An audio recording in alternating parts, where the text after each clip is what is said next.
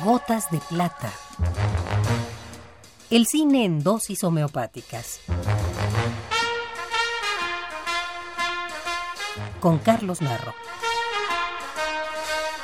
El cine en dosis homeopáticas.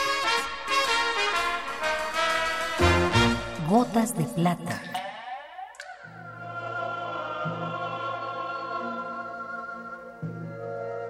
Andrei Rublov fue el segundo largometraje de Andrei Tarkovsky, realizado entre 1964 y 1966 y siendo una de las mayores obras maestras del cine universal, padeció una de las formas más despiadadas de la censura, el ocultamiento.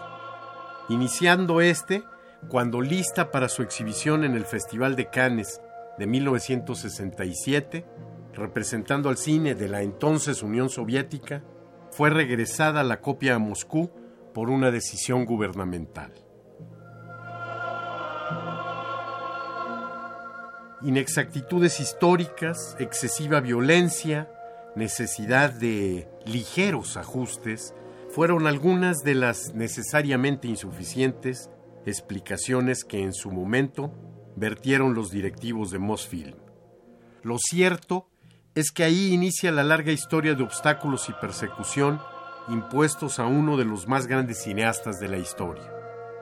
Persecución que no acabaría sino con su muerte en el forzado exilio, poco después de terminar su séptimo largometraje, Sacrificio. Сергей, давай сюда! Сейчас! Разжигайте пока костер! Фома, ты что там? Пойдем за дровами. Andrei Rublov fue el más importante pintor de íconos religiosos en la Rusia del siglo XV. Y unos años antes, las autoridades soviéticas habían conmemorado faustosamente el quinto centenario de su muerte. La producción de la película había sido larga y costosa. Por eso no creo que la explicación de la censura se pueda encontrar en el carácter religioso del personaje, ni en la presentación a todo color, en una película mayormente filmada en blanco y negro, de algunas muestras de su obra. Видишь? Идем. Что это? Идем же, идем. Колдует. Андрей! Андрей! Куда ты?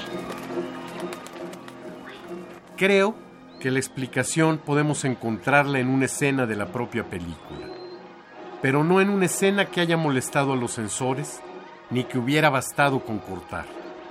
De hecho, creo que los torpes verdugos ni siquiera la vieron. En esa corta escena en la que el paso de la luz por una rendija permite a Kirill, el monje, contraparte de Andrei, ver proyectada dentro del cuarto la imagen invertida de los tártaros que se aproximan al monasterio. Tarkovsky no solo nos deja ver el funcionamiento de la cámara oscura, rindiendo un homenaje a los orígenes del cine. Esta imagen permite a Tarkovsky profundizar en las diferencias entre sus personajes. La visión superficial de Kirill, que provoca el enfrentamiento entre su falta de talento y la visión profunda del verdadero y profundo artista que es Andrei Rublov. Kirill provoca la represión al juglar al inicio de la cinta. Kirill es incapaz de entender a los seres humanos y específicamente al pueblo ruso e intenta suplir sus carencias con fe ciega a su Dios. La lucha de Tarkovsky contra la burocracia soviética fue una lucha que abarcó toda su carrera. Cada película fue una batalla y en cada una de sus películas nos entregó una obra maestra. Andrei Rublov da para reflexionar escena por escena. Es una película profunda e inteligente, apasionada y apasionante, clara, emocionante, tremendamente humana.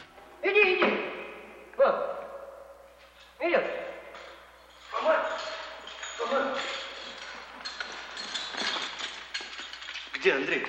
Нету. Нет? Тут такое дело. Такое. Esta es la dosis recomendada para la ocasión.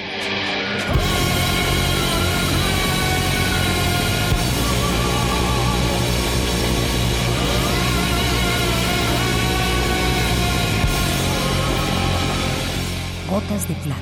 Si tiene alguna molestia, acuda al cine más cercano.